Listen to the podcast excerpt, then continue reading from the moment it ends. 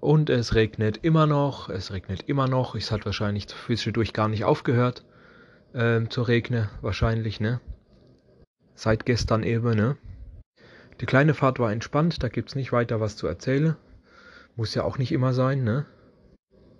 In der Raucherpause soll, kam dann der Chef rüber, der Oberchef. Hey, geh mal zum Nachbar rüber, fahr mal da mit dem Auto rüber. Und so, ich äh, soll dem Starthilfe geben. Ist ja, wie Starthilfe?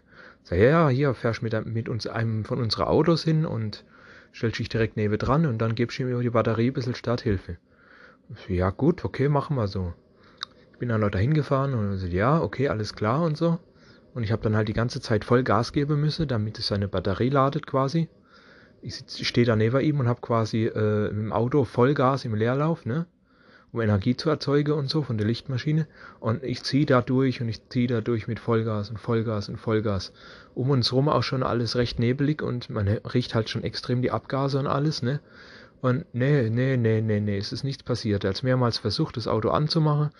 Es ist nichts passiert. Also konnte ich ihm leider nicht helfen ähm, bei diesem Problem.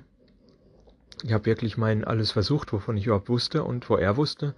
Keine Ahnung, ich habe das sowas noch nie gemacht. Und es hat einfach nicht funktioniert. Finde ich sehr schade. War ein netter Kerl. Der wohnt wohl direkt neben uns denn, ne? Und schade eigentlich. Wirklich schade.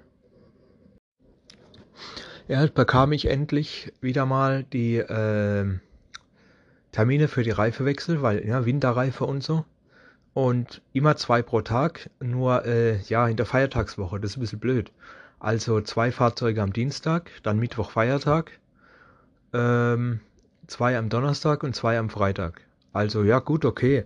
Und natürlich fällt wieder alles, jeder einzelne Termin fällt natürlich wieder genau in eine Pause rein. Das ist ja auch sowas von klar, das ist, nee, das habe ich mir auch vorher schon denken können. Aber ja, was soll's, ich bin ja der Depp, der es immer macht. Dann sollte ich noch eine Taxifahrt machen. Wir mussten zu zweit dahin fahren in diese Firma, weil da viele von uns waren an der Außenstelle. Äh, mussten sogar zu zweit die dort abholen mit zwei Busse. Also ist ja klar, dass die sich dann beschweren, dass bei uns nichts läuft, wenn sie alle außer, außer sind. Ne?